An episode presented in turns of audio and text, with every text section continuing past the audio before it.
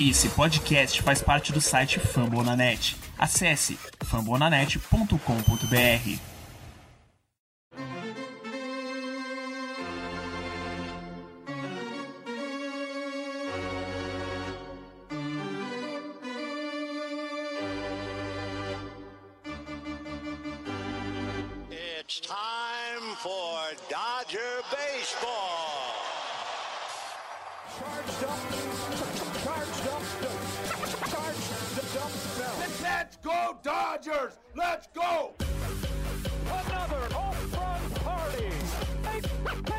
just keep coming at you.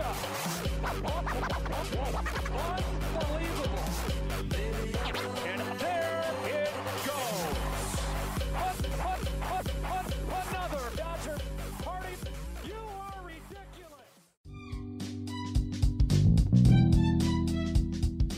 Alô, alô, salve simpatia! Seja muito bem-vindo. Tá começando a primeira edição, o primeiro Dodgers Cast Baseball. Seja bem-vindo a esse espaço para falar do maior azul do mundo. Eu sou o Thiago Cordeiro e tenho muito orgulho de estar com você dentro da família Fumble na Net. Aqui no Dodgers Cast Baseball a gente vai falar do glorioso Los Angeles Dodgers. Vamos falar um pouquinho do beisebol e nós vamos trazer sempre conteúdos de qualidade, fazendo uma retrospectiva de como é que foram os jogos, o que tem pela frente, lesões, rumores. Eu sei que vocês gostam de se manter atualizado e eu também. Eu sou jornalista, acompanho o Dodgers há 17 anos, sou da geração que a gente tinha Mike Piazza e Gary Sheffield. Quem é dessa época?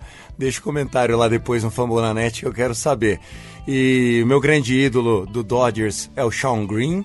E confesso para vocês que apesar de toda essa nostalgia desse Dodgers, que já era gigante em Chaves Ravine, né, em Los Angeles, no subúrbio de Los Angeles, é, sou muito feliz com a geração atual. Essa geração do Dave Roberts tá fazendo toda a diferença e a gente tem um orgulho de acompanhar. Bom, Estamos no Spring Training e eu queria fazer, antes de uma análise do que a gente vai ter pela frente, como é que foram os últimos meses do Los Angeles Dodgers. Porque nesse primeiro programa é legal a gente marcar agora, então, o início da nossa temporada 2020 do beisebol. A nossa off-season começou precoce, a gente não estava acostumado a ser eliminado tão cedo, né? Depois de consecutivas derrotas ou nas finais é, da Liga Nacional ou na World Series, né, como aconteceu em 2017 e 2018. Em 2019, não. A gente pegou aquele trem chamado Washington Nationals, com Randon, Schizer e toda os braços, né, Strasburg, enfim, um timaço, entrou para a história, foi campeão, batendo vários recordes, virando vários jogos, né? Foi avassalador. E a gente não esperava, foi uma zebra, então a gente ficou com aquele gostinho de cabo de guarda-chuva na boca e a off-season começou quieta. A gente sempre teve acostumado a ser protagonista, seja na off-season, seja no meio da temporada. O nosso general manager, o vice-presidente de operações de beisebol, o Andrew Friedman, ele é um cara que veio do Tampa Bay Devil Rays e ele é, já era bom com pouco dinheiro. Quando pegou o orçamento do Dodgers, ele realmente está fazendo um ótimo trabalho, um excelente trabalho. Eu até comentei que esse é o melhor Dodgers que eu já vi nessa geração, e é mesmo, os números comprovam, dos que eu acompanhei em 88, na nossa última World Series. Eu ainda, eu já era nascido, mas eu ainda não acompanhava o beisebol, tinha apenas 7 anos. E agora a gente está lutando, nós estamos na cabeça. Tenho certeza que esse ano a gente vai brigar. O Dave Roberts tem uma média de 103 vitórias por ano, né? E, enfim, tá bacana. Mas a off-season, apesar de ter um timaço, a gente esperava mais. Né? O torcedor do Dodgers estava mordido. A gente, poxa, perdemos duas World Series seguidas. Teve o caso Houston Astros, onde, na minha opinião, a Major League Baseball deveria tirar do Houston Astros o título. Uh, de 2018 contra o Dodgers não tem evidência de que o Red Sox roubou nas finais. Tem evidências de que na série contra o Yankees sim houve espionagem de sinais. Mas o Astros ficou claro, né? Tem provas. Existe a prova irrefutável, que é a prova do barril. Como é que funcionava para quem não acompanhou? Toda vez que vinha um off-speed pitch, né? Ou seja, vinha uma curveball ou vinha uma change-up, eles batiam no, num barril e faziam esse barulho. E aí o rebatedor ele sabia que ali naquele momento ele não precisava rodar, porque havia uma maior probabilidade do arremesso ir para fora da zona do strike. E isso foi uma vantagem muito grande. Vocês têm que lembrar que nós perdemos para o Houston Astros roubando só no sétimo jogo. Tá certo que o Clayton Kershaw, enfim, foi um, foi um, um, um protagonista às avessas para nós, mas ficou dolorido. Contra o Red Sox, poxa, o Red Sox estava voando. Esse ano a gente tinha perdido para o Nationals, então tava na hora da gente esquecer a mágoa gastando. Quem não gosta, né? Quem pode quem tem dinheiro. Eu sou jornalista, não tenho esse, essa grana, mas é sempre a gente pensa, né? Quando tô mal, puta, vou no bar, vou beber, vou gastar, vou comprar um negócio bacana, enfim, vou gastar. E não foi o que aconteceu. Os meses foram passando, a torcida foi se esquentando, começou a imprensa da Califórnia, da, da, da Califórnia, é, querer gerar um conflito. O que será que está acontecendo? Será que o Dodge está com problemas de orçamento e nada disso. O que acontece é simplesmente que o time já é bom, precisava esperar a melhor oportunidade. E ela chegou. A gente conseguiu, num verdadeiro home run da direção do Dodgers, trazer para casa Mookie Betts. Isso mesmo. Um dos três melhores jogadores do beisebol, atacando, né, rebatendo, Mookie Betts astro do Boston Red Sox, campeão em 2018, estava no último ano do contrato, decidiu que era hora de partir. O Boston Red Sox não sentiu confiança de que ele renovaria lá. Dizem que ele não se adapta muito ao clima. Os torcedores de Boston lá do Fenway Park também eles pegam muito no pé, eu até entendo eles. E o Dodgers foi para cima numa troca onde eu achei que saiu ganhando. A gente deu o Alex Verdugo, um jovem de outfield, e trouxemos ele Mookie Betts e o David Price, né, o veterano David Price, que foi jogador do Andrew Friedman, o nosso general manager, ainda no Tampa Bay, jogando lá na Flórida. Eles estavam juntos, então existe uma confiança muito grande. Nessa contratação, o Dodgers saiu de alguém que estava fazendo um trabalho fraco, porque não tinha conseguido pegar o Garrett Cole, né, o grande free agent da off-season, não tinha conseguido pegar o Randon, que foi o Mr. Outubro do ano passado, e agora conseguiu, pô, pegamos o Mookie Betts. Bom, a expectativa é enorme, né? Como eu disse, o David Roberts tem uma média de 103 vitórias por ano. Eu acho que a gente pode conseguir chegar de novo a 100 vitórias ou mais, o que já nos garante, inclusive, é, uma alta probabilidade do bye, eu diria que com quase uma certeza de que a gente pega o bye, não precisa ir para o wild card, né? Só espera pelos divisionais e a gente tem aí uma das lineups mais perigosas do beisebol. Eu queria nesse primeiro é, podcast Dodger Cast Baseball trazer esse panorama geral de como foi essa off-season. Nesse momento a gente já está há cerca de 10 dias do Spring Training rolando, tem mais duas semanas pela frente. E a gente sempre vai, todos os anos, pelo menos desde que eu acompanho, nesses últimos 15, 20 anos mais de perto, a gente vai para Glendale, no Arizona, onde lá o Dodgers montou um verdadeiro oásis para se jogar beisebol, né? Algo que faria o Kevin Costner naquele filme clássico do beisebol, né, Campo dos Sonhos, um verdadeiro local que poderia receber aquele jogo com as lendas, Baby Ruth e companhia. Um lugar maravilhoso chamado Camelback Ranch, e lá a gente fica e joga Cactus League, enfim. Não significa muito, é, a Spring Training é uma. Ela importa mais para os pitchers do que para os rebatedores. Os rebatedores eles fazem muito cage, né? Eles fazem muito é, simulated games. Pra... O que vale ali é esquentar, aquecer o braço dos arremessadores. A nossa lineup parece que está consolidada, né? A gente tem, se for fazer uma projeção da ordem de rebatedores do Dodgers, a gente tem algo já bem definido, apesar do Dave Roberts ser um cara que adora fazer lineups diferentes. Num dia começa com um lead-off, no segundo dia é outro lead-off, depois repete o segundo e volta pro primeiro e vem um, um no, no, final de semana já tá trocando, é o terceiro lead-off da semana. Ele é um cara que gosta de inventar e não tem medo de colocar gente para abrir linha de rebatedor. Ele já colocou o Max Muncy muitas vezes, que é um cara que não é muito veloz de lead-off. O Jock Peterson, que segue no time, né? Ele tinha saído na primeira troca do Mookie Betts, ido pro Angels, a troca melou, ele não foi mais. É, e, e, ficou, né? Vai, vai revezar lá no outfield, principalmente com o AJ Pollock. Então a nossa lineup ela, ela é uma caixinha de surpresa, mas hoje quem eu deixaria ali como uma ordem já para vocês terem uma ideia da minha linha de raciocínio de beisebol. É, como lead-off eu colocaria o Mookie Betts, é um cara que vai estar tá 350 no, no prato, sabe roubar, é, já abre muitas vezes em scoring position, já com nenhum out, é um cara que faz estrago. Se ele não mete home run, já mete uma tripla, mete uma dupla, é perigoso. Na segunda da ordem eu deixaria o Max Muncy.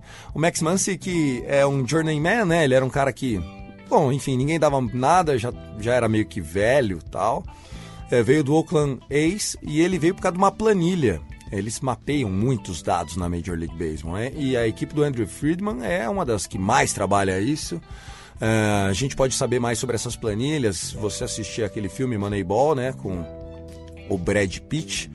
E o Dodgers faz isso, todo mundo faz isso, né? É algo que mudou o jogo mesmo. E a gente achou esse cara na planilha do Excel, você acredita? Trouxemos. Bom, enfim, já está no terceiro ano com a gente de titular. Esse eu não acredito, ele pode vir para segundo. Em terceiro, no coração da lineup, eu deixaria o Justin Turner, nosso terceira base, um cara já de 34, 35 anos, precisa ser protegido. Vai ter ali o filé mignon para bater e, e, merece isso. O ano passado rebateu 300 de novo. É uma máquina, né? É uma máquina. É um cara que demorou para estourar na carreira, mas desde que chegou ao Dodgers faz 6, 7 anos, ele está simplesmente demais o camisa 10 é, Justin Turner. Quarto lugar da lineup, ali no cleanup, né, que a gente chama, o nosso queridíssimo Cody Bellinger, o atual MVP da National League. Ele que fez um ano maravilhoso ano passado. Ele é canhotinho, mas rebate bem contra canhoto também, contra destro, tem força, bate para média e bate para força. O ano passado ele foi baixar de 400, a gente já estava no mês de julho, meu amigo. Mês de julho o cara batendo 400. Então foi um ano inesquecível, não por menos foi o MVP. Uma pena a gente não ter ido mais longe nos playoffs, aquele time estava muito forte, muito redondo. Estamos na quinta posição, a gente tem o Corey Seager, Corey Seager short, shortstop, astro, menino, é, no sentido de ainda com muito gás mas já tem seus 24 anos, eu acho que ele está pronto ali. Ele é um cara da Farm System do Dodgers, está com a gente desde os 21, 22 anos, como alguns de vocês já sabem com certeza.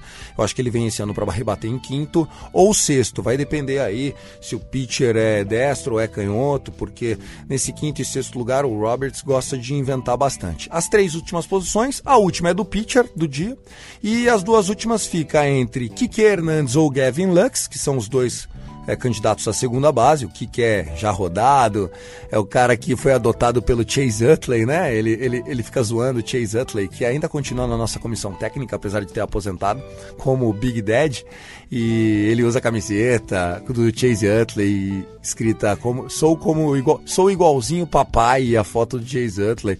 Bom, enfim, é uma figura o que quer, mas eu acho que o Gavin Lux está pedindo passagem, menino forte, que está com 21, 22 anos, uh, que para o beisebol ainda é muito novo. Quando eu usar a expressão menino, gente, é porque eu acho que ele ainda é jovem, ele ainda tem potencial para subir, ele tem potencial para crescer. E nós temos também uh, o Will Smith, que é o catcher, né? Então, as últimas três posições da lineup vai ficar meio que para esse encalhe, como é para todo mundo. Só que o nosso encalhe está bem. O Will Smith rebateu mais de 10 home runs o ano passado, vindo da AAA em curto espaço de tempo para quem tinha Austin Barnes, vamos lá, né? A gente melhorou na posição de catcher. É, a nossa segunda base, ano passado, ela era com o Max Muncy revezando ali, o próprio Chase Utley jogou em 2018. Acho que estamos bem servidos, porque tem o que quer, Hernandes, tem o Gavin Lux, e se nenhum dos dois der certo, ainda tem o Chris Taylor que o Chris Taylor é o, o, o Zé faz tudo, é o garoto bombril do time, joga de outfielder, joga aqui, joga lá.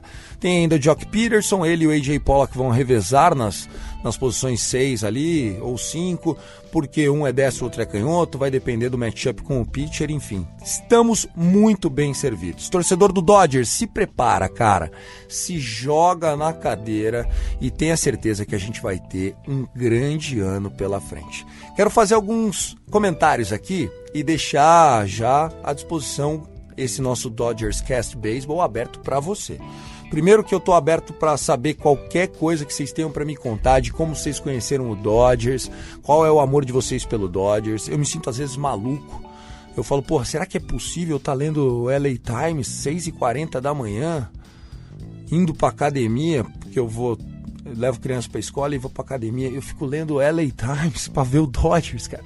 Será que eu não posso estar sozinho? Deve ter mais cara igual eu. Então eu quero, eu, eu resolvi fazer isso, procurar a família Fambonanet justamente para isso. Quero agradecer de coração o carinho que eles tiveram comigo, me receberam, deixaram eu fazer o piloto e espero que gostem do programa a partir de agora. É, quero também deixar aqui um abraço para o Rafa e para o Marcão, que são lá do Finscast, que é o podcast do Dolphins, do nosso é, Fambonanet. E eu queria também deixar aqui é, um comentário também para vocês seguirem a página de é, conteúdo do Dodgers em português que eu sigo. Eu não conheço o rapaz, mas é a Dodgers da Massa. Se tiver aí a galera do Twitter da Dodgers Brasil, da BR Dodgers, enfim, é, que eu, eu, procurei lá, não teve. Então, se tiver, se criarem, meu, tenham aqui a voz da arquibancada. Eu quero representar vocês aqui, eu sou um de vocês. Meu sonho é pisar em Chaves Ravine. É, acompanho o Dodgers há 12 anos sem perder basicamente nenhum jogo relevante, né? E tenho a certeza de que a gente vai estar super bem informado. Tudo que eu disser aqui é, foi de imprensa americana. O podcast ele tem esse conceito de ser um jornalismo, mas também entretenimento. E as minhas principais fontes são os grandes veículos é, que cobrem o Dodgers, né? A LA Spectrum, que é o canal de TV oficial dos jogos, a Lana Rizzo, enfim, toda essa galera. E também o David Vassé, que é o apresentador do Dodgers Talk, que é uma inspiração para mim, é, que é muito bacana também.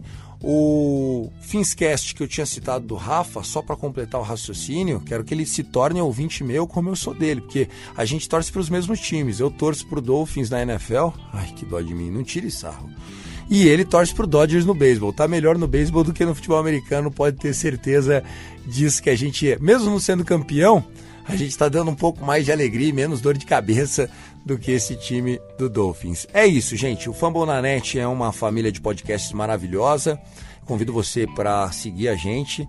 Tem lá no Spotify. Esse é o podcast número 41 ou 42. Eu estou torcendo para ser o de número 42, mas eu acho que é o de 41. Porque se a gente for o número 42, o 42 é, é o número do Dodgers, né? É o número do Jack Robinson, né? O primeiro negro a jogar beisebol na Major League Baseball. Aliás, tem o filme no Netflix do Jack Robinson, vale a pena vocês conferirem. E ele é o número 42. E ele foi tão importante que hoje nenhum time é, do beisebol usa o 42 em respeito a esse jogador que mudou o jogo, não só na velocidade, no estilo, mas também na cor, quebrando os preconceitos. Então, se a gente for o podcast 42, faz ainda mais sentido. Se não for, enfim, a gente está chegando lá com muito carinho para somar. Eu estou aberto a críticas. Mais uma vez, para quem perdeu no início, meu nome é Thiago Cordeiro, eu sou jornalista, sou do interior de São Paulo e estou fazendo isso como um grande hobby, um grande amor da minha vida. É, tenho uma dedicação muito grande ao rádio, tenho um programa de rádio FM que não é de esportes e eu vi nessa oportunidade de falar para vocês sobre o Dodgers, externar um pouco essa minha paixão e essa vocação, beleza? Fiquem com o grande Los Angeles Dodgers sempre no canto esquerdo do peito que vocês não vão se arrepender. Eu fico por aqui. E daqui a pouco vocês vão ter mais. Não sei se na semana que vem ou mais pra frente. Antes da temporada eu venho com mais um preview. Eu prometo, beleza? Valeu, tchau, tchau!